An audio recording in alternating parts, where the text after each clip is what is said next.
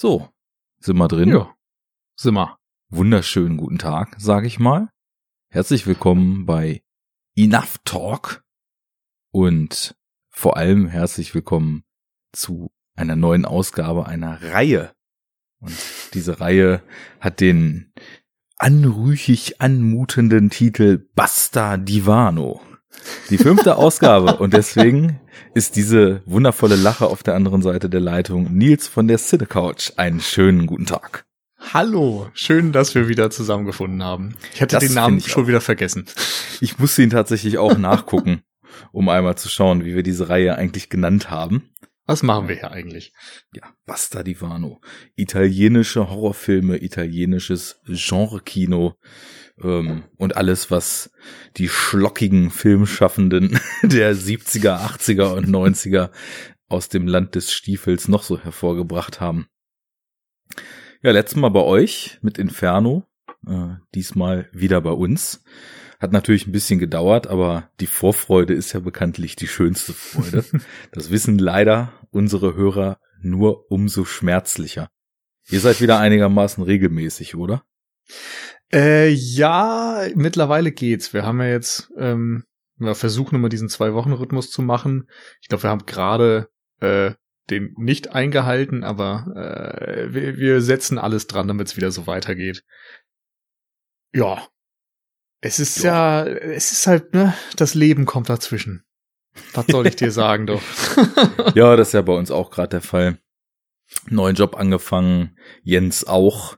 Und dann ist natürlich das, äh, ich nenne es jetzt einfach mal, ohne den anderen beiden zu nahe treten zu wollen, das derzeitige Kernteam so ein bisschen auseinandergerissen.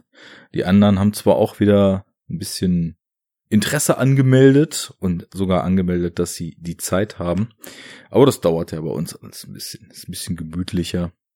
Und so ähm, nutzen wir die Gunst der Stunde und setzen einfach zu zweit hier um, was wir sowieso schon umsetzen wollten, nämlich jetzt ist die Frage, welchen Titel nennen wir denn eigentlich? den komplett sinnbefreiten deutschen Verleihtitel oder den ursprünglichen Titel des Films? Ich würde sagen. Oder den englischen. ja, okay. Und bitte. Dämoni. Ich nehme den Originaltitel. Sehr schön. Lamberto Bavas Dämoni. Hatten wir uns ja, wenn ich mich recht entsinne, sogar on air schon vorgenommen beim letzten Mal. Richtig. Okay. Es ist auch eine sehr passende Fortführung, wenn man denkt, dass wir Dario Argento hatten, wir hatten Mario Bava, wir hatten Michel Suavi und jetzt haben wir einen Film von Lamberto Bava, der einerseits Sohn ist von Mario Bava und ähm, hat einen Film gemacht, bei dem Dario Argento das Drehbuch geschrieben hat, Michel Suavi mitspielt und noch irgendwo am Set anderweitig beteiligt war. Im Ja, Grunde kommen wir schön. immer wieder zu diesen Kernnamen und Kernpersönlichkeiten des italienischen Horrorfilms zurück. Ach, Fulci. Fulci fällt ein bisschen raus. Ja, stimmt. Ich glaube, solange man wie wir noch einigermaßen an der Oberfläche des Ganzen wühlt und kratzt, ähm, jetzt muss ich mal gerade überlegen, mit, hatten wir Fulci? Die sieben schwarzen Noten waren Fulci, ne? Genau, ja. Ja. Okay, aber galt ja auch als einer der eher untypischeren, weil er ja dann auch viel so Zombie- und Horrorkram Mhm. gemacht hat, ne? Genau.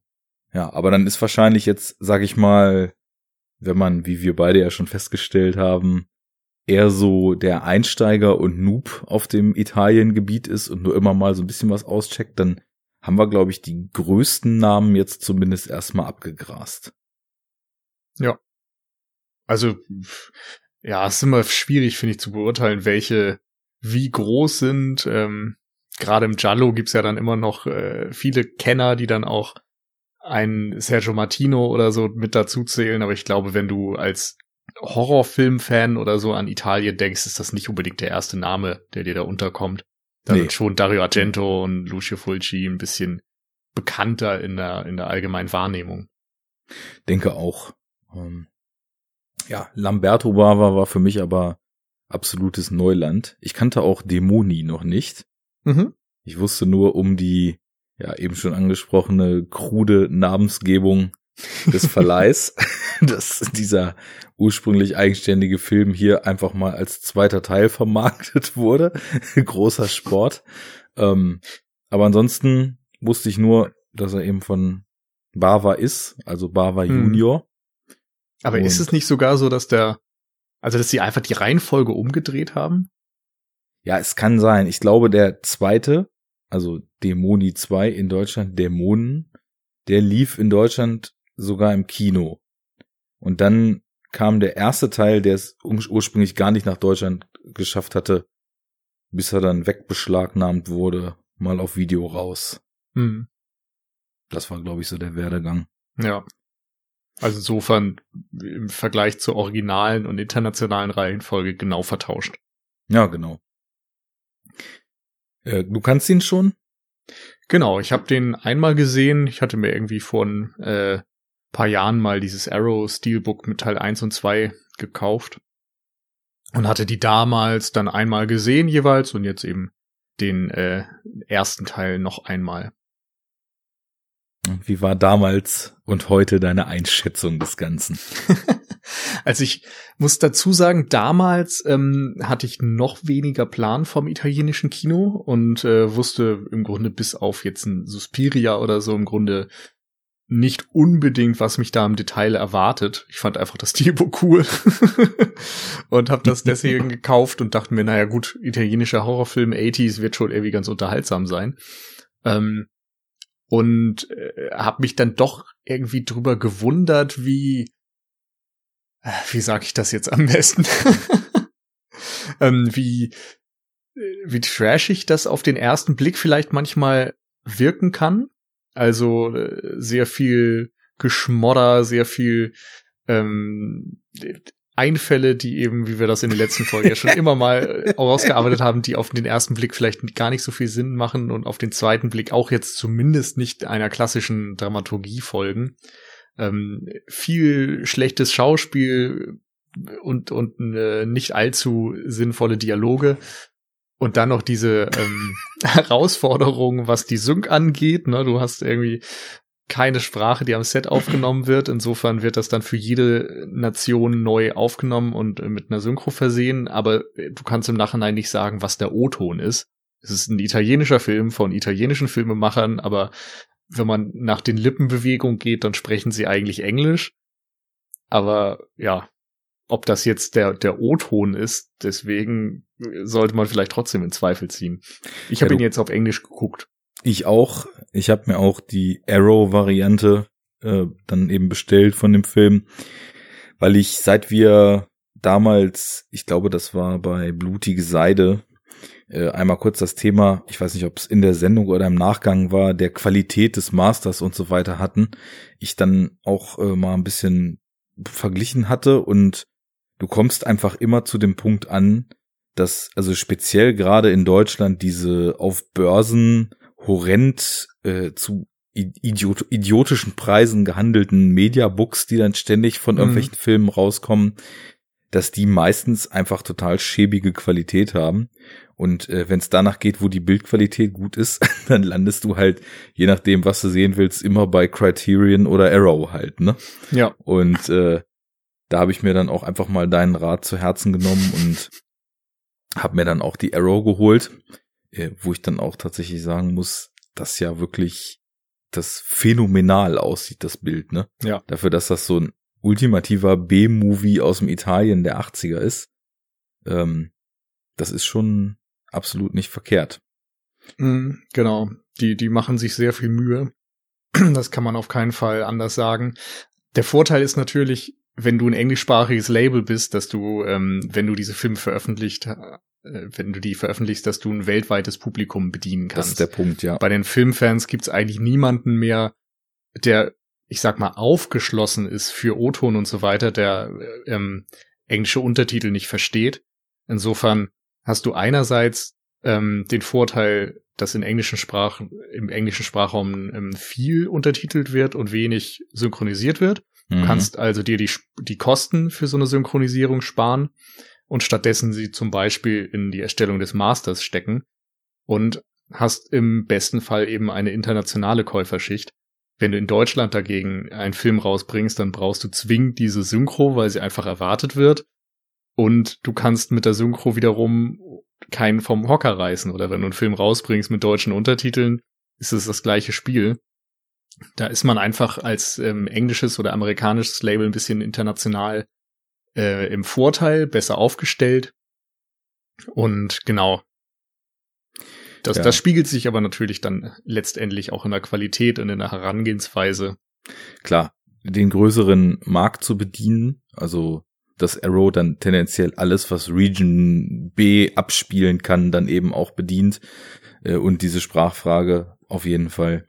Ich habe sie eben jetzt auch auf Englisch gesehen und ich glaube, man kann sich dann an das, was dem O-Ton zumindest noch am nächsten kommt, tatsächlich einfach über es klingt nie so, wie ein Ton am Set aufgenommen klingen sollte, aber wo sind denn die Lippenbewegungen wenigstens noch am synchronsten? Also die haben ja auch teilweise dann beim Dreh da, hier ist es mir jetzt nicht aufgefallen, aber speziell bei den Italo-Western und so weiter, einfach alle in ihren Sprachen irgendwas durcheinander geredet und im Studio wurde da halt was drüber geknallt. Ja.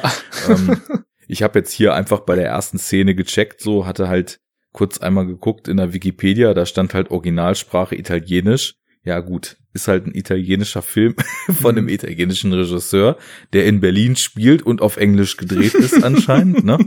ja. ähm, also konfuser geht's wieder nicht. Äh, erste Szene kurz verglichen, ersten paar Sätze, Englisch passten die Lippenbewegungen, Italienisch nicht und dann habe ich ihn halt einfach so geguckt und ja. äh, das war ja auch größtenteils halt einfach ganz nice. Es ist nur einfach eben immer so ein bisschen befremdlich, weil, also ich meine, bei mir ist jetzt der Grund, warum ich ungern mittlerweile Synchro gucke, nicht, weil ich jetzt, also der Hauptgrund ist, dass ich die Schauspieler in ihrer Sprache reden hören möchte. Aber mhm. das fällt ja hier halt komplett weg, ne? Also das wäre ja, ja jetzt eben, sage ich mal, nicht ausschlaggebend. Ähm, trotzdem ist es ja noch schön, wenn du das Gefühl hast, dass das wenigstens lippensynchron synchronisiert ist. Und das ist bei vielen Jallo oder Italo-Horror, die ich gesehen habe, dann häufig so die englische Variante. Sei es jetzt irgendwie, ich glaube, Suspiria ist ja auch quasi so auf Englisch geschrieben, dass das alles passt. Oder hier. Das ist schon, das ist schon soweit okay gewesen. Und naja, man merkt halt, dass so die Tonstudios äh, was das britische oder englische Dubbing betrifft, halt auch eben nicht so die größte Erfahrung irgendwie haben, ne? Also mhm. einfach weil die, weil dieser Markt nicht so groß ist, wie wir das kennen. Äh, deswegen ja, du hast halt häufig so das, was eben neben dem Schauspiel eigentlich mich bei Synchro immer so ein bisschen abturnt, dass Sprache und Bild in diesem Gesamtton keine Einheit ergeben, sondern es wirkt halt so künstlich draufgesetzt, ne? Irgend so ein Studioton, der da so naja, ein bisschen isoliert über den Bildern hängt. Ähm, das haben wir hier halt auch, aber bei der Art von Film gehört es irgendwie dazu und ist dann auch okay. Ja, man weiß ja auch, dass man keine äh, schauspielerische Glanzleistung verpasst, dadurch, dass es ähm, eben nicht äh, direkt am Set aufgezeichnet wurde. Ja, die das Filme okay. setzen andere Schwerpunkte. Ja. Aber ich frage mich manchmal tatsächlich, wie das beim Drehbuchschreiben abläuft. Also die müssen das ja entweder auf Englisch geschrieben haben oder auf Englisch übersetzt haben.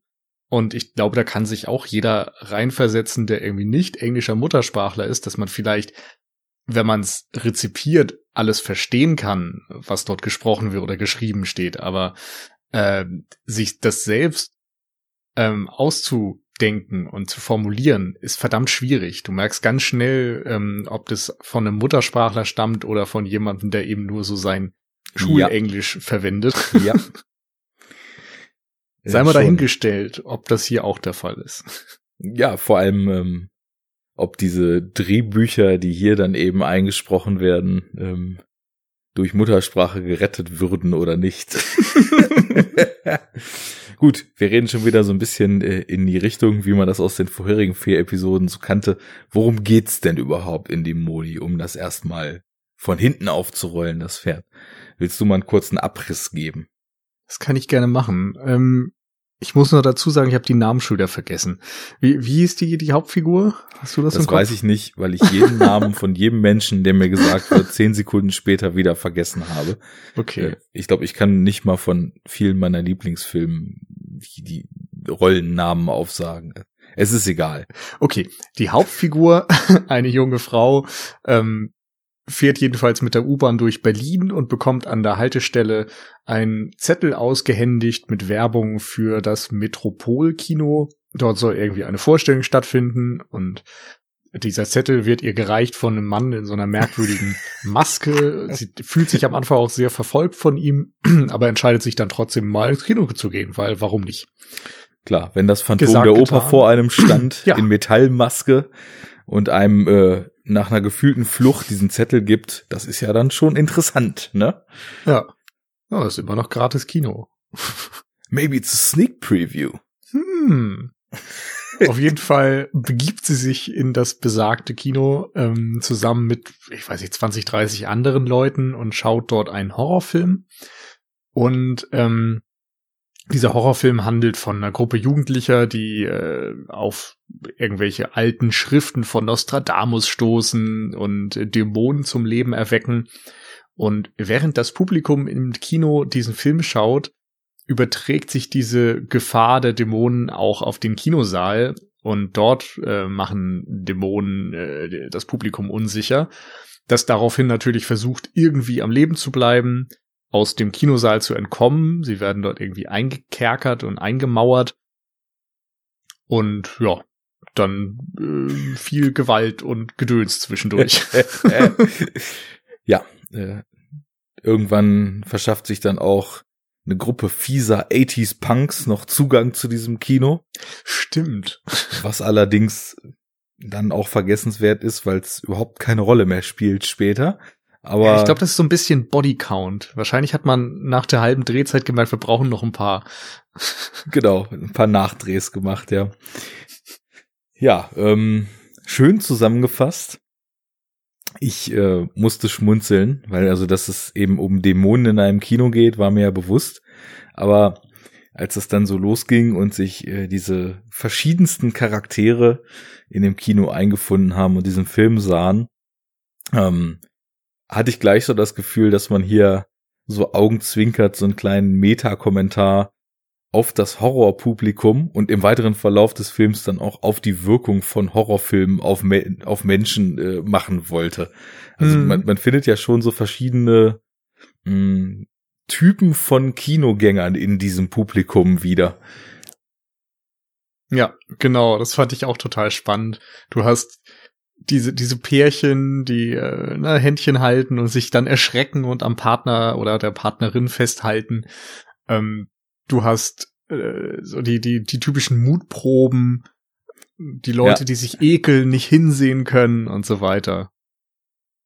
Äh, den Meckerer, der Stimmt. auch sich bei jedem Wort um ihn rum umdreht und die Leute anfährt, dass sie ruhig sein sollen. Und andersrum die Leute, die mega laut sind und die ganze Zeit nur durchquasseln. Ja, genau, die nur zum Party machen im Film sind. Der Typ ist natürlich auch richtig geil. So ein wie aus einem Blaxploitation-Film geflüchteter Pimp, der natürlich auch zwei Frauen am Start hat und mit denen die ganze Zeit am rumschäkern ist. ähm, genau, die gibt's auch noch. Dann, was natürlich in keiner Kinovorstellung fehlen darf, ist der Blinde, der sich von seiner Begleitung erzählen lässt, was gerade on-screen passiert. Ähm, es gab ja schließlich noch keine mhm. Apps für äh, Seheingeschränkte. Ja, und, und äh, natürlich die Pärchen, die das Dunkel des Kinosaals nutzen, um sich ein bisschen näher zu kommen. Ja, genau. Zum Knutschen ins Kino und auch ja. noch mehr. Es sind ja schließlich einige rote, einige rote Samtvorhänge, in denen man sich verlieren kann. hm.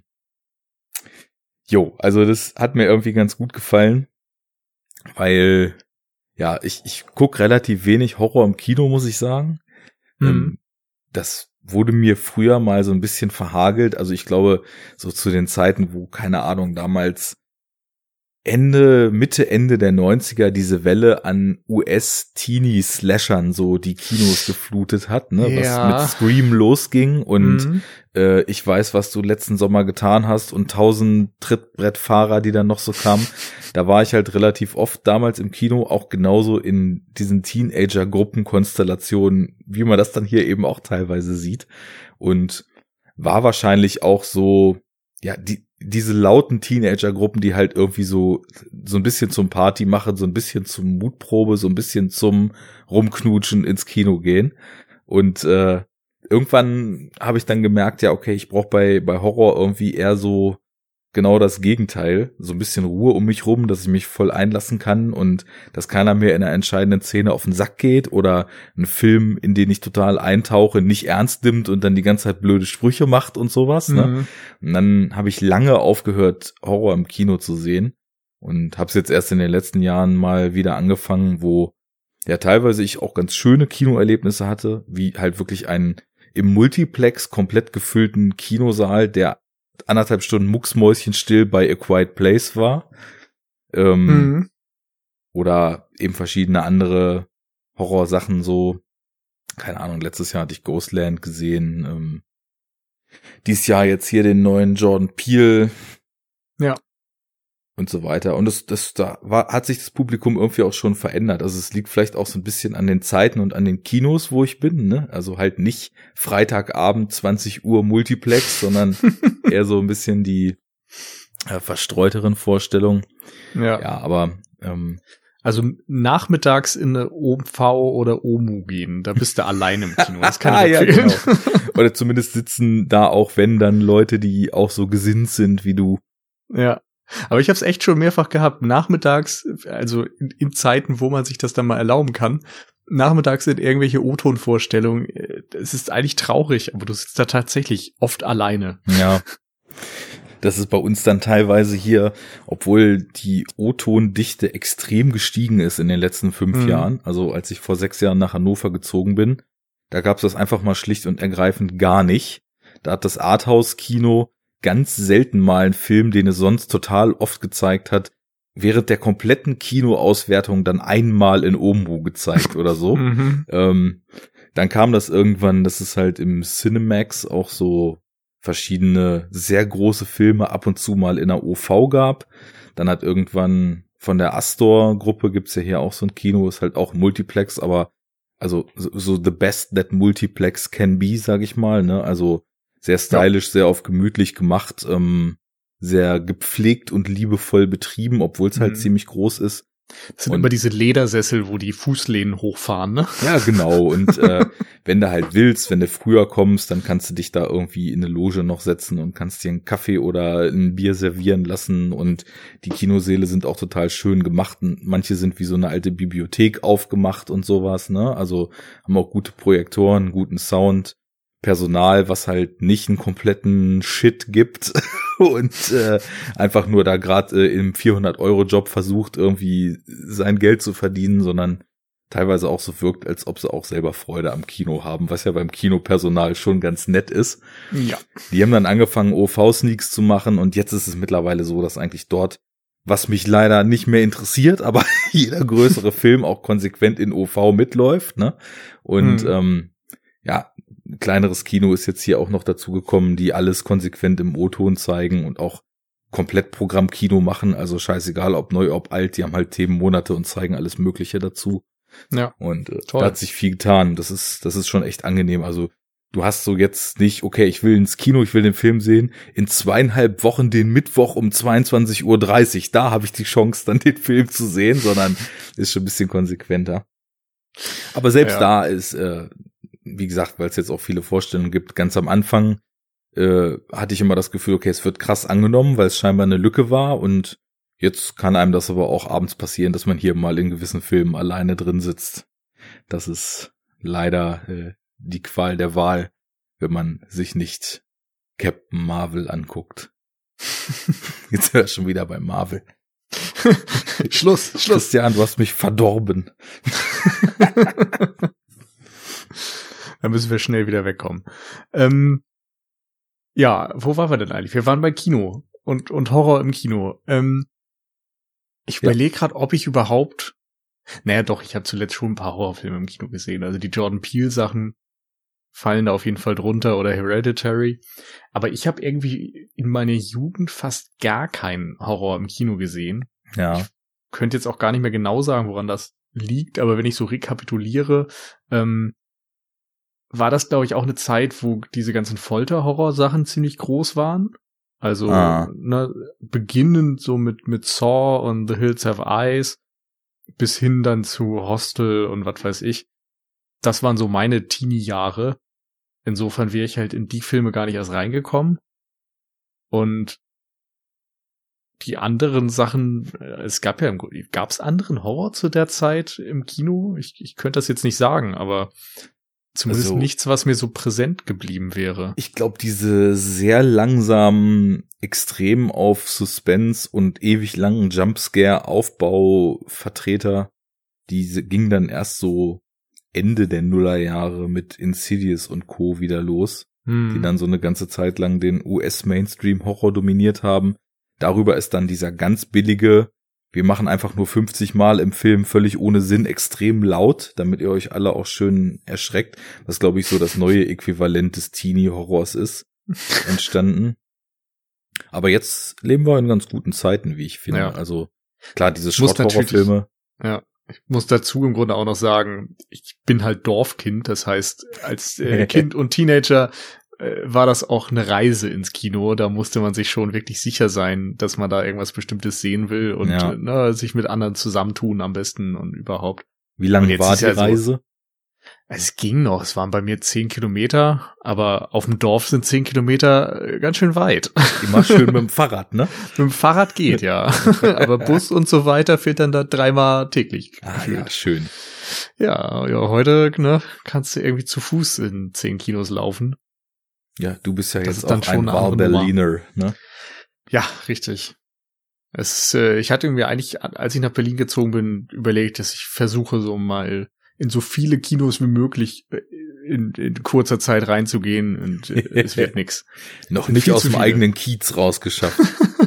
ja, doch, das schon. Aber das Witzige ist, es gibt hier in meiner Nähe echt Kinos, in denen ich noch nicht war, weil mir teilweise das Programm nicht so zugesagt hat oder die Zeiten da nicht passen und man hat halt den Luxus zu sagen, dann gehe ich halt irgendwo anders hin. Mhm. Welchen Stadtteil wohnst du? Äh, das ist im südlichen Pankow, so Richtung Prenzlauer Berg. Mhm, okay.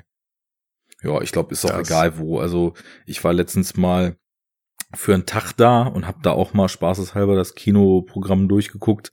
Und das ist ja echt witzig, weil wenn du das dann halt mit so einer, sage ich mal, normalen deutschen Großstadt äh, vergleichst, da gibt's dann halt so die zwei Multiplexe, die zwei Programmkinos und vielleicht noch ein, zwei so ganz kleine Liebhaberkinos. Mhm. Und hm. gefühlt gibt's halt in jedem Stadtteil einfach einmal genau dieses Angebot in Berlin, ne? ja. Was natürlich auch logisch ist, weil die Stadt halt auch so groß ist. Wenn es ja. das nicht gäbe, müssten halt auch total viele Leute noch deutlich mehr Trips in Kauf nehmen als du mhm. damals auf deinem Dorf, um ins Kino zu gehen. Aber ja, ist schon, ist schon lustig, wenn man sich das mal anguckt und dann äh, einfach nur das Programm mal aufrufen will und auf äh, kino.de irgendwie neun Seiten durchklicken muss, ne? Aber wiederholt sich dann auch alles ziemlich krass. Ja. Ähm, ja. Naja, gut, okay. Also bei dir war es wenig Horror und äh, wahrscheinlich noch viel weniger Italo-Horror, weil der war ja schon quasi tot zu der Zeit. Ähm, ja. Ja. Was natürlich ganz schön passt, wo wir gerade so bei den Party-Jugendlichen und so weiter quasi jetzt was konkret zum Film gehörte, eben aufgehört haben, dass der Film ja irgendwie auch, und das hätte ich halt überhaupt nicht erwartet, aber auch einfach aus dem Grund, dass ich mich mit, mit dem Film null befasst habe, dass es halt auch echt ein ganz schöner Partyfilm ist, ne? Also ich habe echt so zwischenzeitlich gedacht, das wäre so ein Film, wenn du so eine Homeparty hast, den er halt einfach nebenbei so mit einem Beamer an eine Wand werfen kannst, ohne Ton, weil er halt einfach nur komplett irre und komplett überdreht ist.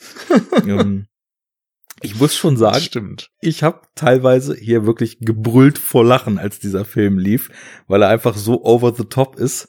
Ähm, ja. Ähm, Aber war das von Anfang an so oder nee. Äh, kam das später? Das kam später. Also ähm, ich meine, er geht ja erstmal, sage ich mal, so wie man das eigentlich aus den ganzen Argentos und so weiter kennt, recht atmosphärisch los. Ne? Du hast mhm. zwar am Anfang diesen miesen 80er Synth-Pop, als wir in der U-Bahn anfangen und ähm, hast dann natürlich auch erstmal die ganzen, sage ich mal, an, an 80er Klischees orientierten Punks und so weiter etabliert. Mhm.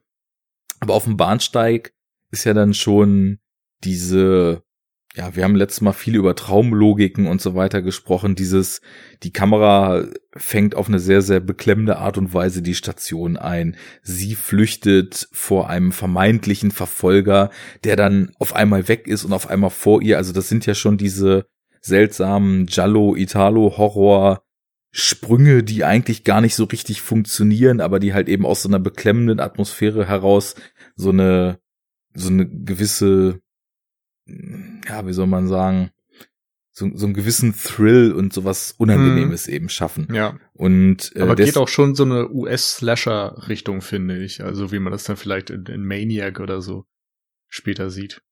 Ah, den äh, ursprünglichen Maniac, den kenne ich gar nicht leider. Okay. Aber ja, schon aber so dieses ur so, urbane ist, Setting, ne? Und genau. ja. Genau. Und Synthesizer, dann, Killer und so weiter. Genau. Und dann eine, eine, junge Frau, die sich verfolgt fühlt. Das sind ja starke Bilder, die im Horrorkino einfach immer wieder neu verwertet wurden. Ist natürlich auch witzig, wie da so ein Zirkelschluss passiert, weil wenn man es mal so runterbricht, wann dieses der Killer mit dem Messer jagt schöne Frauen und so weiter losging, dann ist ja das Italo-Kino mit in den 60ern oder wann das losging, mhm. eigentlich der absolute Ursprung des Slashers was sich dann ja, ja. so in Jallo etc. Äh, manifestiert hat.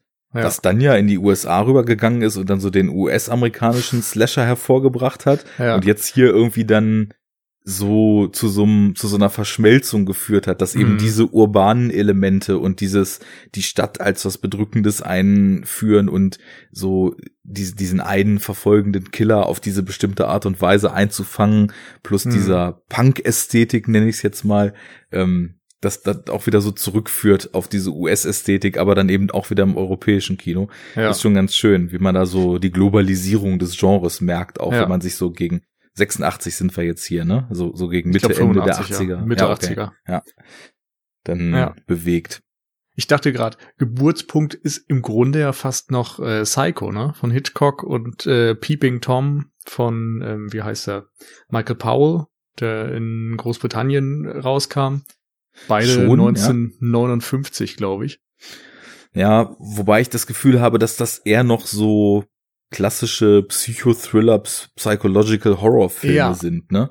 Ähm, genau, genau. Also, aber eben so eine, so eine, ähm, so ein Urknall im Grunde für das, was dann später im europäischen Kino in, von Mario Bava zum Beispiel aufgegriffen wird, der ja äh, im Grunde auch teilweise Hitchcock-Plots verfilmt hat oder wo dann die, die Edgar Wallace-Filme auch äh, ursprünglich Krimis waren und sich dann weiterentwickelt haben. Also es gibt immer so verschiedene Ideen, die auf einmal ein bisschen neu variiert wurden, auf eine andere Art variiert wurden und am anderen Ende der Welt dann für eine neue Entwicklung gesorgt haben. Klar. Und da kann man eben sagen, dass Psycho auf jeden Fall ein ganz großer ähm, Höhepunkt war, wo, wo einfach viele Filmemacher im Anschluss ähm, inspiriert wurden. Und ein Peeping Tom hat eben auch viele Ideen auf jeden Fall vorweggenommen, auch diese Psychologisierung des Killers vorweggenommen. Ähm, aber klar, im, so dieses, was wir vorhin in der Öffnungssequenz gesehen haben, diese, diese Verfolgungssequenzen, das, das Giallo-artige, dass dort äh, Bedrohung und, und Tod und Mord und so weiter auch sehr ästhetisiert werden das ist etwas, was dann eher im italienischen Horrorkino seine, seinen Ursprung gefunden hat. Aber eben mit Elementen, und da hat's ja völlig recht, eben, die in den von dir genannten Filmen dann so etabliert wurden. Also in Peeping Tom ist ja auch dieses Element des Beobachtens, wenn ich mich da richtig erinnere, mhm. den habe ich vor sehr langer Zeit mal gesehen, ähm, sehr, sehr treibend. Und in Hitchcock hat man ja auch tatsächlich so dieses stilprägenden Einsatz des Messers, der dann ja immer und immer und immer wieder zitiert wurde, das runtergehende Messer etc. Ähm, und das sind vielleicht so Urelemente, die dann von den Leuten, die diesen graduellen Shift in Richtung dessen, was wir dann so als puren Slasher bezeichnen würden, so dieses Element des Verfolgens oder des äh, etwas übernatürlich angehauchten Killers noch eingeführt haben und so haben wir da eben irgendwie eine schöne Entwicklung und ja, hier läuft es im Endeffekt auf die Wirkung, auf die Ästhetik und vielleicht auch so auf dieses Übernatürliche des Killers in dieser Eröffnungsszene zumindest hinaus, weil das plötzlich äh, der Verfolger nicht mehr da ist und dann ganz woanders steht. Das ist ja auch irgendwie spätestens seit Halloween dann absolute Blaupause gewesen, wo Michael Myers mhm. dann in einem Shot da ist und im nächsten nicht mehr da ist. Und diese beobachtende Kamera, wo du nie so weißt, ob die den subjektiven Blick eines vermeintlichen Verfolgers oder so gerade aufgenommen hat, die hast du natürlich hier dann auch wieder drin. Und aufgrund dessen dachte ich, dass es eben eher so ein Suspense-unangenehm Film wird. Und ja. äh, als ich das dann so nach und nach in Richtung dieses Kinos verlagerte, ähm, habe ich erstmal gedacht, okay, ähm, witzig, also wie natürlich sehr offensichtlich, aber äh, auch mit einer gewissen Inbrunst hier eben auch Filmgeschichte und Einflüsse allein in Form dieser Plakate, die da überall aushängen, zelebriert wird. Ne? Also mhm. später ist es dann ja noch Nosferatu und am Anfang hängt dann eben natürlich das Argento-Poster. Ich glaube, vier Fliegen auf grauem Samt ist das, was da hing. Ja. Und äh, dann Metropolis. Ähm, was natürlich, ja, Terminator auch genau und Metropolis, was äh, natürlich dann, da das Ganze ja im vermeintlichen Metropolkino stattfindet und in Deutschland spielt, ähm, auch irgendwie so ein netter Verweis ist. Naja, und dann wird's halt, ich will nicht sagen, aufgrund der Figuren schon ziemlich schnell, ziemlich trashig, aber ähm, ja, ich weiß nicht, also es, es deutet sich schon so an, dass diese extrem intensive Atmosphäre und dieses eher beklemmende zumindest jetzt nicht direkt so zum Dauermodus wird. Ging mm. dir mhm. das anders? Also als dann die Leute sich im Foyer mm. da einfinden und das alles eher so ein bisschen, ja, mir fehlen so die richtigen Worte. Ich will es nicht ja. albern nennen, aber also albern fand ich es absolut nicht. Nee. Ähm, das Ding ist, ich wusste ja, worauf ich mich einlasse, weil ich den Film schon mal gesehen hatte. Ähm, und ich, äh, ich weiß, ich habe mich ja in meiner Bachelorarbeit damals auch äh, mit, mit Selbstreflexivität im Horrorfilm befasst, eigentlich in den 90ern und so, wie sie da ähm, bei Scream und Konsorten damit gearbeitet haben. Aber so dieses selbstbezügliche Film im Film, Meta und so weiter, wie auch immer man das dann formulieren möchte, ähm, finde ich halt immer total spannend im Film. Ich glaube, in der Bachelorarbeit war das so, dass ich mir gedacht habe, okay, ich finde Film im Film spannend, ich mag Horrorfilme, packe ich das zusammen, dann habe ich ein Thema, wie man das halt so macht. Ähm, ja, und äh, wenn man das in der Hinsicht betrachtet, dann ist das eben schon sehr, ja, sehr, sehr eigen, was äh, Lamberto Bava da eigentlich veranstaltet, dass er einen Film im Film hat, ein, ein, so quasi eine neue Erzählebene aufmacht und die Rezeption, die wir ja eigentlich als Zuschauer im, ja, vorm Fernseher oder im Kino oder wo auch immer ähm, dann vornehmen, dass er die innerhalb seines fiktionalen Werkes doppelt. Mhm, Und genau.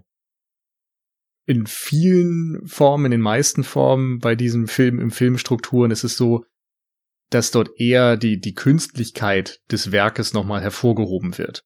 Weil du eben ständig damit konfrontiert wirst, dass es keine glaubwürdige, echte Geschichte ist, sondern dass das um Fiktion geht, dass es ähm, nicht real ist und so weiter.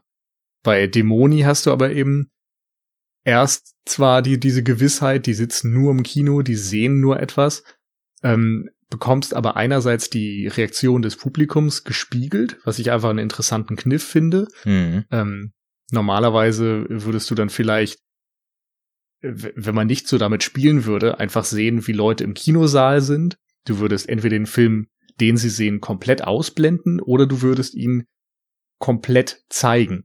Aber dadurch, dass er so eine Parallelmontage aufmacht und immer zwischen dem Kinosaal und dieser zweiten ähm, Ebene, der zweiten Handlung springt, ähm, ja, äh, bezieht sich das alles aufeinander und alles wird irgendwie miteinander verknüpft und ähm, gibt dir ja dann im Grunde, oder zumindest hast du die Erzählstrategie dahinter, nimmt dir als Zuschauer auch diese Sicherheit, dass das alles nur fiktiv ist.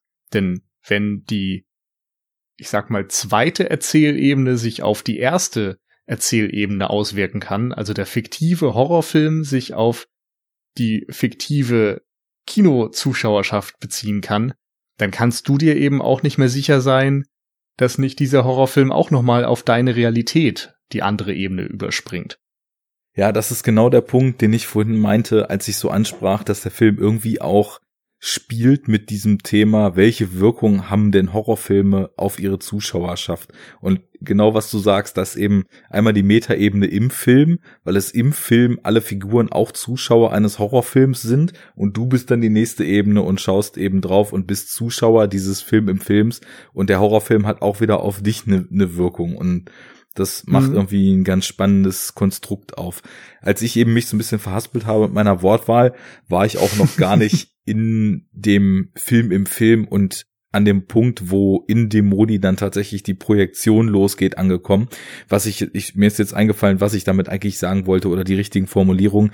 Es wird halt einfach im, im Kontrast zu dieser relativ atmosphärischen Eröffnung wenn nicht, wenn sich die Zuschauer des Films im Foyer einfinden, spätestens als dann dieser Pimp da eingeführt wird und diese beiden baggernden äh, Jungs, die an der Hauptfigur und ihrer Freundin, die ja mit ins Kino kommt, da am rumbaggern sind, äh, durch den Pimp kommt so ein Over-the-Top-Element einfach in den Film rein, ne? Das was, stimmt. was sich nur im Kontrast wirklich konkret zu dieser sehr atmosphärischen Eröffnung dann so anfühlt, als wenn auf jeden Fall alles möglich ist und äh, man sich gar nicht mehr sicher sein kann, in welche Richtung dieser Film geht. Als das dann losgeht, ähm, fand ich das sehr schön, wie eigentlich über etwas also die, die, die Leute machen ja was. Sie gucken diesen Film und sie reagieren darauf. Und ich hm. habe eben da schon früh gedacht, okay, also man versucht hier wohl über die Reaktion auf den Film auch so eine passive Charakterisierung dieser ganzen Figuren genau. eben vorzunehmen. Ne?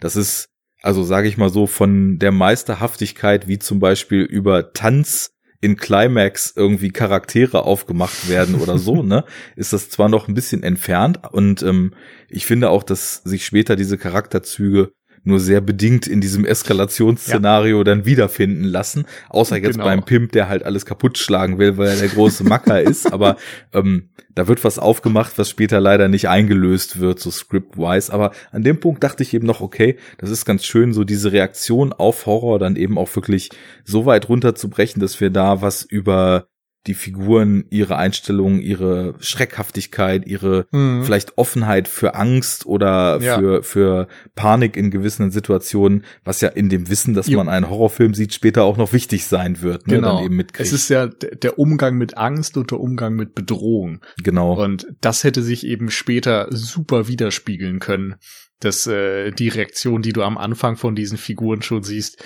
sich später doppeln. Und das wird, äh, wie du schon sagtest, leider nicht so konsequent durchgespielt.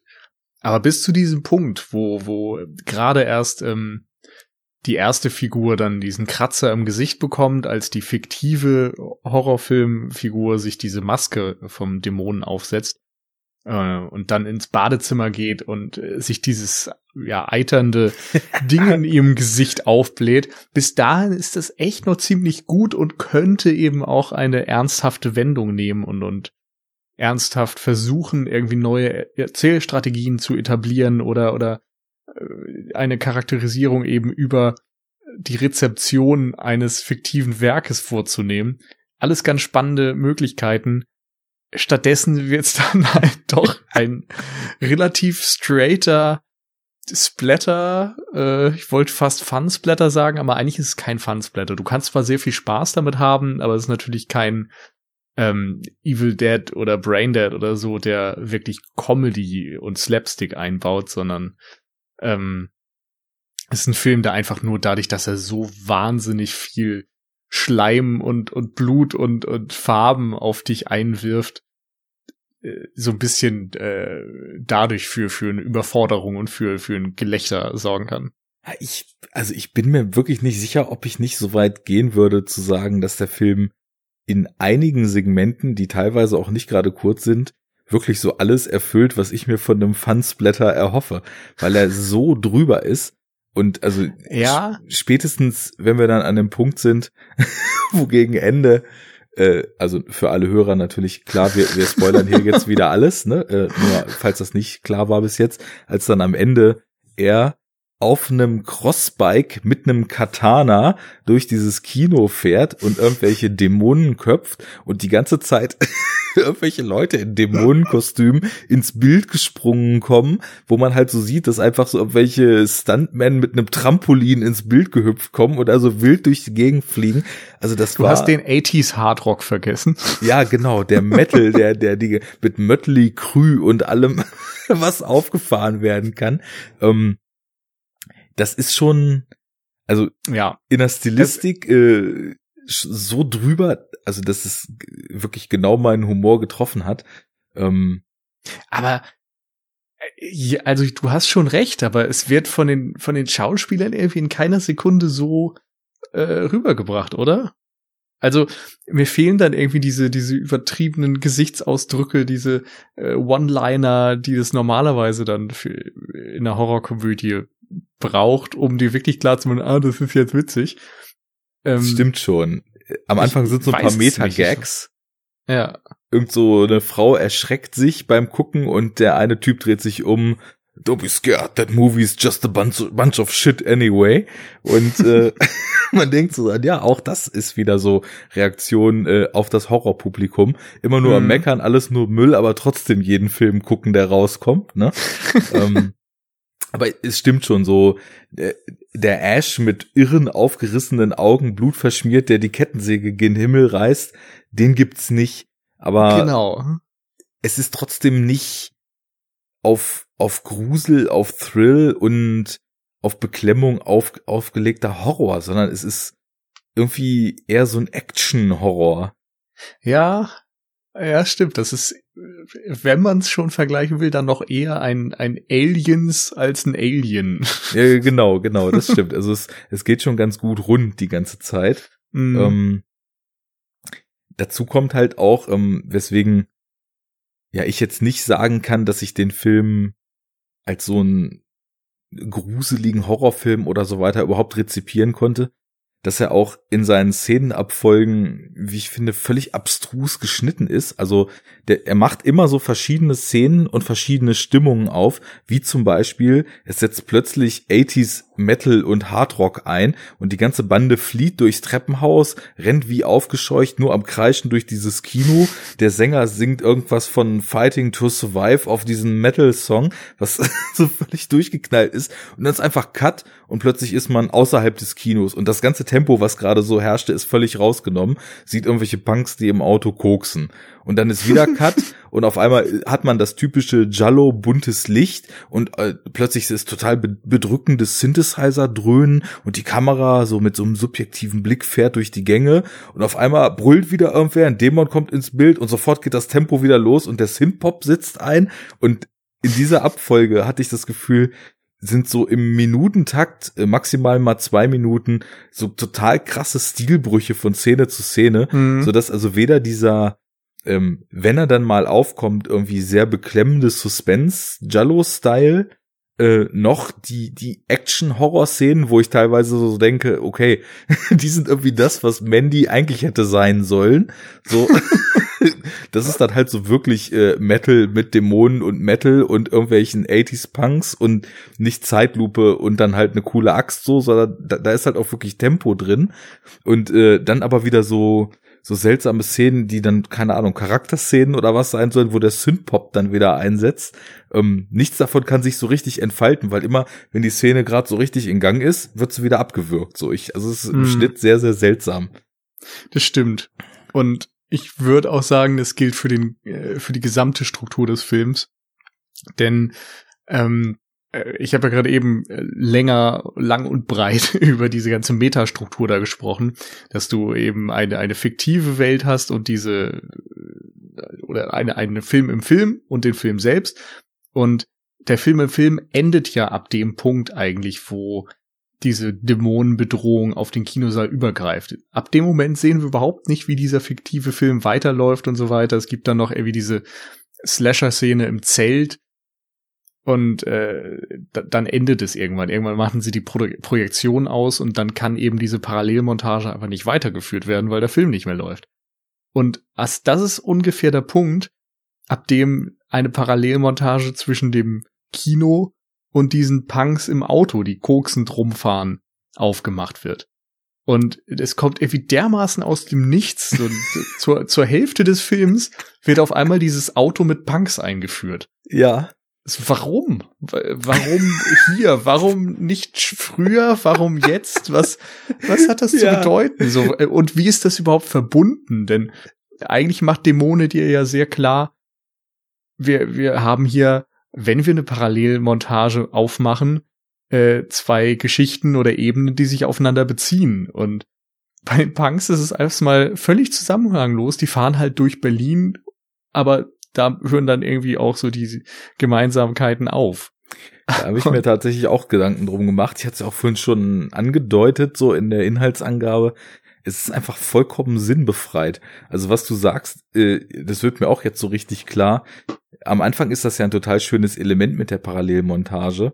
Und äh, ich könnte mir zum Beispiel auch vorstellen, dass man sowas auch noch deutlich länger hätte durchziehen können, dass man jetzt mhm. irgendein übernatürliches Element beispielsweise einführt, dass dieser Film nicht auszumachen geht oder so und sie dann sozusagen über das, was im Film passiert, Sklave ihres eigenen Schicksals werden, weil das eben auf die Realität abfärbt oder so. Aber sie prügeln halt einfach diesen Projektor dazu brei, machen die Leinwand kaputt, der Film ist vorbei und dann heißt es, oh, es ist nicht der Film, es ist das Kino. Ähm, was vielleicht auch so im Zuge dieses ganzen Metakonstrukts dann nochmal eine Aussage darstellt. Aber völlig richtig. Auf einmal sind wir dann draußen und kriegen Punks, die irgendwann dann auch mit ins Spiel kommen, aber dann auch sofort umgebracht werden und keine Rolle mehr spielen, eingeführt. Und ich habe mich dann noch gefragt, ja, also hat vielleicht das, was drinnen passiert, irgendwie mit deren mit deren Route oder deren Musik oder deren Drogenkonsum oder wird's vielleicht immer krasser, je mehr Drogen die nehmen und dachte mir dann irgendwann schon so, imaginieren die vielleicht das alles nur, aber es wird dann halt auf so einer ganz geradlinigen Ebene zusammengeführt. So, man kommt die ganze Zeit nicht aus diesem Kino raus, aber plötzlich ist dann doch eine Tür offen und die kommen rein und dann werden sie halt weggeslasht und das war's. Mhm. So, so ein kompletter Handlungsstrang, der einfach komplett sinnbefreit ist. Ich weiß es ja. nicht. Ähm, ja, es wirkt so ein bisschen äh, so, als hätte man irgendwie die Laufzeit des Films einfach verlängern müssen. Ja, oder so, ja, okay, jetzt äh, haben wir es ganz gut an den Punkt gekriegt, dass der Film im Film vorbei ist, aber wird ja auch ein bisschen langweilig, wenn wir jetzt einfach nur Kammerspiel im Kino machen. Wir brauchen noch mal ein anderes Szenario. Hm. Und ja. gerade deswegen hätte ich eigentlich das viel besser gefunden, wenn sie diese Film im Filmstruktur ein bisschen äh, ausufernder gefahren wären. Und das ist, finde ich, schon das Spannende. Es ist das, was diesen Film besonders macht. Und das sind nicht koksende Punks im Auto. nee, ähm, oder zumindest, ähm, also sie zeigen ja dann später auch noch, dass äh, auch der Lamberto Bava durchaus in der Lage ist, dieses, es ist natürlich sowieso schon ein fantastisches Szenario, dass plötzlich durch so eine Maske in einem Kino parallel zu einem Film, der dort gezeigt wird, irgendwelche Menschen zu Dämonen mutieren. Aber irgendwann hauen sie dann ja auch die eine Wand kaputt und sind plötzlich in so ganz sel seltsamen Räumlichkeiten, die schon so sind so Gemäuer und die so ein bisschen außerweltlich wirken, sage ich mal, mhm. ne? Weil da eben auch plötzlich die Kamera und die ganze Inszenierung wieder so den Weg einschlägt, ja, eher so eher so auf Wirkung ausgelegt zu sein und ähm, die Kamera wandert so an den Wänden lang und Synthesizer pulsieren und dröhnen und es wirkt schon wieder eher so, als ob man fast äh, das, das Hin- und Herfliegen irgendwelcher bösen Geister eingefangen hat oder wie auch immer. Und da zeigt er ja schon, dass er das auch beherrscht, ähm, da Szenarien aufzumachen, die sich von diesen, sage ich mal, erstmal weltlichen Kulissen innerhalb eines Theaters oder Kinos lösen. Ähm, also man hätte das Ganze ja auch, ist immer schön dieses hätte, hätte, aber es, es ist das Potenzial da gewesen, es auch aus diesem Kino raus zu verlagern, mhm. äh, umso auch mit relativ einfachen Mitteln, sage ich mal, ne? Also umso bekloppter ist es dann einfach diese diese die Zeit mit diesen Punks zu verschwenden, die im Grunde genommen dem Ganzen nichts hinzufügen. Ja. Außer dass man irgendwann einmal äh, Koks, eine Brust und eine Rasierklinge in einer Szene sehen darf, aber ist wichtig. Ohne den Sleaze darf es halt auch nicht zu Ende gehen. Ja. ja, schon schwierig. Ähm. Mm. Aber genau, was du sagtest, so diese, diese Ebenenbrüche, äh, die sind einerseits spannend und, und es gibt ja mehrere und es gibt irgendwie mehr Potenzial, was da gewesen wäre. Ich mochte halt auch nach diesem Kratzer und so diese verschiedenen Momente, wo im Publikum unklar war, ähm, ob die Schreie, die sie hören aus diesem Film, ob die tatsächlich aus, aus der Anlage stammen, aus dem Film, oder ob sie eben ja. realer sind, ob sie irgendwie in diesem Kino verhaftet sind. Ähm, da wird halt schon aufgemacht, dass vielleicht irgendwie die Bedrohung realer ist, als man das annimmt. Und äh, dann so gewisse Übertragungen, dass äh, in dem Moment, wo die Freundin sich durch diese äh, Leinwand schneidet und im Kino schon eine Frau sagt, so, oh, da ist jemand hinter der Leinwand, äh, in dem Moment wird in dem fiktiven Film auch noch ähm, ein Zelt durchschnitten von so einem äh, mhm. Serienkiller oder so. Insofern hast du irgendwie zweimal eine Wand, einmal eine Zeltwand, einmal ähm, die Leinwand, die durchschnitten wird und durchbrochen wird. Und insofern äh, zeigt das irgendwie, dass da schon Ideen drin stecken. Und ich glaube, auch mit den Punk-Figuren wäre noch mehr drin gewesen, was so eine Bedeutung aufmacht, weil Berlin zu der Zeit, Westberlin, ähm, ja auch ein sehr, sehr äh, prägnanter Ort war und ist. Also es ist eine eingemauerte Stadt eigentlich gewesen. Es ist äh, abgetrennt vom Rest. Du kamst nicht so einfach vielleicht raus. Natürlich ging das alles durch Kontrollen und sonst wie, aber da ist vielleicht auch eine Übertragung. Ich weiß nicht, ob sie im Film tatsächlich angelegt ist oder ob sie nur möglich gewesen wäre, dass man sagt, dieser Kinosaal, eingesperrt im Kinosaal, ist eine Metapher oder so für das äh, Berlin, das irgendwie inmitten dieser äh, des, des kommunistischen DDR-Regimes da eingemauert ist. Hm. Am Ende, finde ich, sind so ein paar Bilder drin, die das eigentlich stützen könnten, dass ähm, sie da diese Mauer hochklettern, äh, Stahlbeton und so, dass das wirkt alles irgendwie so, wie man sich auch die tatsächliche Mauer vorstellt. Aber ja. es passt da natürlich irgendwie auch wieder nicht so richtig. Ja, nicht so ganz. Also fallen dir noch mehr Bilder ein, als das mit dieser, also beziehungsweise mit diesem, ist ja eigentlich, passt vielleicht auch ganz gut, mit dem Hubschrauber, der dann durch die Decke bricht, die, der ja mhm. tendenziell ein Fluchtobjekt wäre, aber dann eben nicht mehr funktioniert. Und dann klettern ja. sie eben quasi aus ihrem Gefängnis da raus und sind dann in einer Umgebung, die ja nur von Zombies, äh, aka Kommunisten bewohnt ist. Ja. Ähm, also wenn, dann müsste man es vielleicht auch noch mehr als, ähm, also nicht als, als äh, Westberlin, sondern als Ostberlin betrachten. Hätte ich da jetzt Leute versuchen, auch so gedacht, ja. Vor einer diffusen Bedrohung zu fliehen, die Mauer hochklettern und, und teilweise natürlich auch dafür den Luftweg gewählt haben. Und der Helikopter so ein bisschen als, als Bild dafür.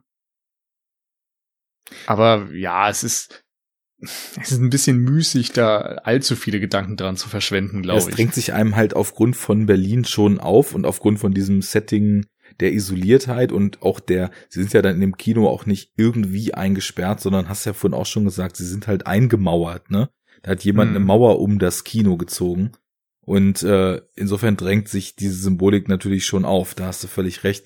Ich rätsel gerade nur so ein bisschen, ähm, woran man das vielleicht noch festmachen könnte was das Ganze so stützt oder ob da eben, naja, ähm, die Giallo oder Italo-Horror-Symboliken, ähm, ich schmeiß das jetzt einfach mal in einen Topf, obwohl Giallo und Italo-Horror natürlich eigentlich zwei verschiedene Paar Schuhe sind, aber äh, sie teilen die konfusen Skripte und ob, ob da vielleicht auch die schreiberischen Qualitäten an ihre Grenzen stoßen.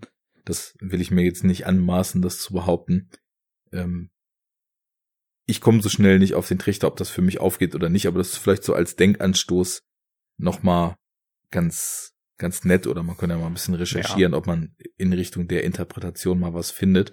Also ich hätte jetzt ich gesagt, halt, dass, dass, sorry, äh, dass Berlin ja, nicht so starkes Symbol ist wie in Filmen, wo eben die Teilung von Berlin auch irgendwie die, die, die Trennung der Beziehung beispielsweise in Possession oder so ähm, mm. dann eben auch aufgreift, sondern dass es halt eher jetzt erstmal ein cooles Setting ist, aber ja, da, was man daraus macht, hm, können ja, ja vielleicht die Hörer, die wenn du, wenn du dann halt irgendwie einen Typen mit einem Samurai-Schwert auf dem Motorrad durch das Kino fahren lässt, dann kannst du halt am Ende auch nicht mehr dich drauf äh, berufen, dass du dir etwas über äh, das geteilte Berlin erzählen möchtest.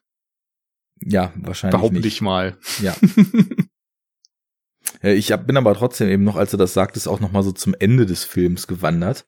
Also mhm. wir haben ja eben die, die quasi die die Epidemie bricht ja innerhalb des Kinos aus sozusagen mit den Dämonen, die über den Film äh, sich Zugang zur Realität verschaffen. Und als sie dann ausgebrochen sind, haben die Dämonen ja auch quasi die komplette Wirklichkeit eingenommen.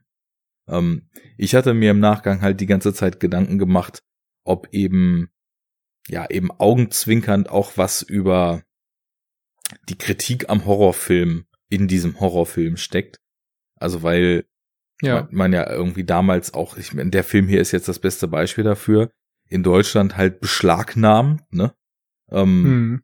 Wo wir jetzt irgendwie uns einen Kopf drüber zerbrechen, wie over the top der ist und ob man den als Fansblätter zählen kann. Und damals war es halt einfach so, der hat halt sehr krasse Effekte, die zeitweise sehr eklig sind. Teilweise werden von diesen Dämonenmenschen die anderen Leute eben auch drastisch umgebracht. Aber für mich ist es also wirklich nach dem, was man so 2019 gesehen hat, absolut nicht die Art von Horrorfilm, wo ich das Gefühl habe, dass Gewalt auf irgendeine Art und Weise glorifiziert wird oder so, ne? Aber damals war es halt so, okay, drastische Gewalt wird halt wegindiziert, fertig, ne? Und immer ja also auch mit den Begründungen, dass Horrorfilme und solche Gewaltdarstellungen verrohend wirken und äh, die Jugend zu Gewalttätern machen und so weiter. Also alles, was dann 20 Jahre später für, für Killerspiele behauptet wurde, wurde ja damals dann auch äh, für Horrorfilme behauptet. Gerade in dieser VHS-Ära, wo eben auch ja. viel Zeug in die Videotheken gespült wurde und ob eben Bava hier so oder alle Beteiligten eben Augenzwinkern auch so gesagt haben, wir wollen einfach nur so einen kleinen Kommentar ähm, auf die auf die Vorwürfe, die dem Horrorfilm damals gemacht wurden, indem wir eben quasi es mal direkt durchspielen, wie Horrorfilme, die man sieht, äh, die Zuschauer beeinflussen, nämlich, dass sie auch zu Dämonen werden und auch alles wegslashen. Also das war so die Denkrichtung, wo, also die relativ offensichtliche Richtung, in die ich erstmal so ein bisschen gedacht hatte. Und da habe ich mich dann eben auch gefragt, was dann am Ende das alles so für einen Sinn macht, dass plötzlich die ganze Welt aus Dämonen besteht. Also liegt da dann wieder der Kommentar drin, dass der Virus Horror nicht aufzuhalten ist und äh, irgendwann halt einfach alle zu Horrorfilm-Fans werden, weil der Film oder weil die Filme einfach so gut sind oder ähm, steckt da halt auch einfach vielleicht gar nichts drin. Das, da kann ich mir noch keinen Reim drauf machen, weiß ich nicht. Ja. Ja, ist auch ein spannender Gedanke. Also zur Rezeption des Horrorfilms hat er auf jeden Fall irgendwie versucht, etwas zu sagen oder was aufzubauen, dadurch, dass er diese ganzen unterschiedlichen Typen und Figuren aufmacht. Vielleicht sagt er auch, am Ende sind alle Horrorgucker doch gleich. Denn sie werden alle zu Dämonen oder sterben. Ja. Egal, ob sie der Meckerer, der Knutscher oder der in die Handkneifer sind. Genau. ja, ich weiß es nicht. Ich auch nicht ein bisschen habe ich ja das Gefühl, dass, äh, dass das so Gedanken waren, die beim Schreiben mal vorhanden waren und dann doch ja einfach ein bisschen unter den Tisch gefallen sind. Also äh, der Film beginnt eindeutig so, dass er äh, ein bisschen mehr Tiefe aufmachen, ein bisschen mehr erzählen möchte und endet dann aus meiner Sicht zumindest so, dass er mehr Gefallen an, an der Inszenierung von diesen ganzen äh, abstrusen Monstern und, und äh, Vorgängen da irgendwie findet. Als dann, äh, ja, irgendwie noch was über, über Themen zu erzählen. Da würde ich fast auch behaupten, ist es dann fast wieder eine Entsprechung zu einem Film wie äh, Noés, äh, wie hieß er? Der, der Tanzfilm da Climax. Climax, ja. Von dem ich auch sagen würde, dass der irgendwie im Verlauf dann mehr Spaß an Exzess und sonst was hat, als jetzt wirklich viel zu erzählen. Das sehe ich ganz genauso. Also ich fand Climax ähm, mit einigen Abstrichen sehr nice, aber es ist auch so, dass man am Anfang irgendwie interessante Wege der Charakterisierung der Figuren wählt und ähm, interessante zwischenmenschliche Spannungen aufmacht, wo hier dann eher so die interessante Erzählebene mit diesem Film im Film und dieser Verknüpfung des Ganzen sehen würde. Und dann verliert sich das Ganze in einer ziemlich anderen Richtung. Und ähm, bei Climax ist die irgendwie folgerichtig. Und hier wirkt es so, als ob irgendwie eigentlich zwei verschiedene Filme so zusammengebappt sind und man würde der ersten Hälfte auf jeden Fall deutlich mehr mh, klare und äh, vielleicht auch ansatzweise clevere Gedanken hinter dem, was da gezeigt ist, zugestehen, als es der zweiten dann äh, zugestanden worden wäre, weil in der wird halt ziemlich viel gesplattert. Wir äh, haben auch über lange Zeiten dann einfach nur noch Gekreische, nur noch Exzess und dann verliert sich das irgendwie in kompletten Irrsinn. Also ja, da, da ist schon. Äh, das war jetzt über Climax, ne? ja, es trifft irgendwie auf beide Filme gut zu. Ja. Brüder im Geiste. Vielleicht. Mhm. oh, Nenad wird mich dafür steinigen. Jetzt wäre es natürlich mal interessant. Am Anfang von Climax sehen wir ja diese äh, Vorstellvideos von diesem, von dieser Vorstellrunde oder den Bewerbungsgesprächen für diese Tanzgruppe. Und das ist ja auf einem alten Röhrenfernseher abgebildet, neben dem einige Videokassetten und einige Bücher stehen. Also da Stimmt. sind, da sind natürlich auch einige, sag ich mal, Horror und, und äh, Skandalklassiker vertreten. Stand mhm. da Dämoni bei. Hm. Also das wäre natürlich dran erinnern. ich auch nicht. Ich bin mir ziemlich sicher, dass Videodrome und sowas dabei war. Also so schon frühe 80er Video-Nasty-Ecke. Ja. Und mit Sicherheit auch irgendwas Italienisches, aber vermutlich. Ah, ich glaube, Suspiria war dabei. Aber ja. Äh, ich würde jetzt meine Hand nicht mehr dafür ins Feuer legen. Ist schon ein paar Monate her. Würde ja auch mit der Tanzschule passen. Ja. Gut, ähm, ja, wir verlieren uns ein bisschen. Also, ich muss sagen, mir hat das äh, trotzdem alles irgendwie vielleicht sogar mehr Spaß gemacht, als es eigentlich sollte, weil wir waren uns ja gar nicht so richtig einig, wie lustig das eigentlich alles sein soll, aber ich liebe es halt, wenn Dinge so out of the top, äh, äh over the top, out of place passieren. Und mhm. da sind hier einfach so von 0 auf 100 Momente, eben auch aufgrund dieser Struktur, dass immer plötzlich zwischen den Stimmungen so gesprungen wird. Ähm, die haben mir schon echt gut gefallen. Und effekttechnisch ist das natürlich auch wirklich dafür, dass es, glaube ich, auch ein sehr günstiger Film war. Absolut starkes Handwerk, was auch in einer genialen HD-Abtastung äh, von Arrow Video noch total bestehen kann. Also spätestens wie dieser nicht nur mutierte Mensch, sondern erste wirkliche Dämon aus dem Rücken geboren wird, ähm, fand ich schon ziemlich stark, effekttechnisch, muss ich sagen. Ja, ja das äh, ist schon, macht schon Spaß. Ja. Anfangs ist es ja eher so ein bisschen campy, äh, ja, wenn dann grüner Schleim gespuckt wird und Pickel explodieren. Naja, am Ende ja auch. ja, gut, stimmt. Also Immer den Camp-Faktor ja. legt das Ganze nicht ab, würde ich sagen. Aber wie du sagtest, also es gab einfach gutes Handwerk damals und es ähm, besteht auch irgendwie dadurch, dass es eben handwerklich gefertigt wurde und äh, auf Zelluloid gedreht und so weiter, das verleiht dem Ganzen ja irgendwie immer noch mal eine andere Textur, als das dann bei bei digitalem Bild und CGI heute der Fall ist. Ähm, ja, macht schon Spaß und es gibt auch so ein paar Effekte, wo ich äh, mich frage, wie die das geschafft haben. Also ich mochte total gerne diesen Moment, als die Dämonen diese Treppe hochlaufen und äh, alles ist blau gefärbt und man sieht eigentlich nur ihre Schatten und als sie dann tatsächlich ins Bild kommen, haben sie so gelb leuchtende Augen. Mhm. Keine Ahnung, ob das dann Lampen sind, die sie in den Augen haben oder irgendwelche Reflektoren, aber das sah ziemlich cool aus mit Licht werden ja sowieso auch inszenatorisch wieder schöne Sachen gemacht. Also so mit die stylischsten Shots im Film entstehen ja in diesen leeren Treppenhäusern, oder ich nenne es jetzt mal Treppenhäuser, die, diesen Treppen, die aus mhm. den Foyers in das Kino hoch oder runter gehen, wo dann also sie wirklich Flutlicht aufgestellt haben, damit es möglichst lange und scharfe Schatten wirft und ähm, dann mit statischer Kamera gefilmt ist, wie Leute durch diese Treppenhäuser rennen und dann erstmal ganz lang die Schatten auf einen zukommen. Ähm, da ist schon wieder so dieses gute Händchen für Inszenierung auch zu sehen, was eben sehr viele Italiener und da ist natürlich Lamberto Bava, der ja auch als Regieassistent bei seinem Vater äh, angefangen hat auf den ganzen Drehs und ich meine Mario Bava, der ist ja nun auch extrem fürs visuelle und inszenatorische bekannt da ist er dann auch keine Ausnahme und äh, weiß auf jeden Fall, wenn er es denn gerade möchte und nicht gerade äh, Metal mit, äh, mit Abriss serviert, sondern eine eher atmosphärische Szene serviert, wie er dann mit Licht, mit Schatten, mit Kameraeinstellungen und mit Kamerabewegungen auch eine tolle Wirkung erzielen kann. Also da reiht er sich ganz gut in die Riege derer ein, die wir hier auch schon in unserer kleinen Reihe besprochen haben. Hm. Ja.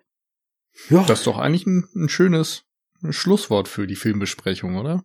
Ich denke auch, weil äh, noch länger im Interpretationswasser rühren, ohne große Anhaltspunkte zu haben, muss ich nicht. äh, nee. Ich hatte viel Spaß. Ich habe hier teilweise wirklich laut gelacht. Ähm, es ist für mich, ich glaube, es ist für mich so die Riege Partysplatter, den ich auf jeden Fall irgendwann mit ein paar Leuten gern auch angetrunken noch mal gucken möchte. Sehr schön. Ja, für mich, äh, ich bin so ein bisschen zweigeteilt, weil ich äh, nach dem Beginn oder nach der ersten Hälfte immer wieder eigentlich hoffe, dass er ein bisschen ernsthafter ist, ein bisschen mehr erzählen möchte, als er es dann tut, aber es ist immer noch ein handwerklich äh, gut gemachter ähm, Italo-Horrorfilm. Also ich glaube, wer, wer uns bis hierhin gefolgt ist und Spaß an solchen Sachen hat, der darf da auch gerne mal einen Blick riskieren. Natürlich nur innerhalb der legalen Möglichkeiten. Selbstverständlich. Ähm, hast du von dem Lamberto Bava außer Demoni 2 noch irgendwas gesehen? Ähm, ich habe vorhin überlegt, äh, ob Stage Fright von Lamberto Bava ist oder ob ich das verwechsel mit Michel Suavi oder so. Das kann ich dir so nicht sagen. Also ich habe ich google das mal. Ja, mach das mal. Das wäre auf jeden Fall das Einzige, was mir jetzt so spontan einfällt. Ja, bei mir ist es nämlich äh, jetzt meine Premiere mit diesem Filmemacher gewesen. Aber ich habe schon Lust, mich da auch noch mal ein bisschen genauer umzugucken. Ich ja. denke mal, äh, Dämoni 2 wird dann mein nächster Arrow-Kauf werden und dann schaue ich mal, okay. was dir so zu Ich habe jetzt noch mal geschaut, äh, war Michel Suavi. Also okay habe ich vermutlich von Lamberto Bava außer den beiden ersten Dämoniteilen nichts gesehen. Ach stimmt, das war Suavis Debüt, glaube ich, ne? Das kann sein. Also ist auf jeden Fall noch lange vor hm. Cemetery Man rausgekommen, ja. ne? Ja, ich habe, also das Witzige ist ja, er spielt ja auch hier den den Typen, ne? einerseits mit der Maske und ähm, ich habe gesehen, dass zumindest in Italien Dämoni irgendwie eine Reihe ist mit acht Filmen oder so. Zumindest wurden halt immer wieder Filme äh, Dämoni mit irgendeiner Zahl dran benannt, einfach wahrscheinlich, weil es gezogen hat.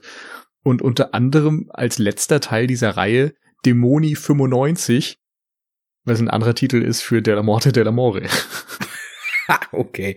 Ähm, das führt dann schon wieder. Warum auf, auch immer. Auf Terrain von abstrusen Sequel-Fortsetzungen von Horror rein. Ähm, wo du gerade noch den Mann mit der Maske ansprichst, über den haben wir jetzt ja noch gar nicht so richtig geredet, aber ich kann mir auch keinen Reim auf den machen. Also für was der stehen soll oder ob der jetzt so irgendeine göttliche Instanz ist oder als was man den zu verstehen hat, weil mhm. er taucht ja plötzlich auf dem Dach wieder auf, als sie ja. dann irgendwann ihren, ihre Flucht fast geschafft haben aus dem Kinosaal. Du, weiß ich auch nicht. Für mich ist halt einfach irgendwie eine Verbindung zwischen diesen Ebenen. Aber ja. ansonsten. Ja. War auch nichts, in dem ich rumrühren wollte, wie du es ausgedrückt hast. Dann rühren wir heute nirgendwo mehr drin rum und äh, hoffen, dass diese Podcast-Besprechung den Italo-hungrigen Hörern unserer Sendung mal wieder äh, ein bisschen gefallen hat. um es mal ganz neutral auszudrücken. Ich merke, ich werde müde. Äh, vielen Dank fürs Zuhören. Und vielen Dank an dich äh, für die Teilnahme. Ich hoffe, das wird nicht die letzte unserer Reihe sein. Aber ja, immer wieder gerne. mal schauen, was wir als nächstes machen. Ob wir uns mal langsam auf obskurere Gefilde begeben oder von den Big Five einfach die nächsten Filme besprechen. Kastmann war hinter den Kulissen ab. Genau. Ja, beim nächsten Mal dann wieder in der Cinecouch. Bis dahin fleißig Enough Talk und fleißig Cinecouch hören. Und äh, dann einen schönen, schönen guten Morgen, schönen, schönen Tag und schönen Abend noch. Gute Nacht. Bis dahin. Ciao. Ciao.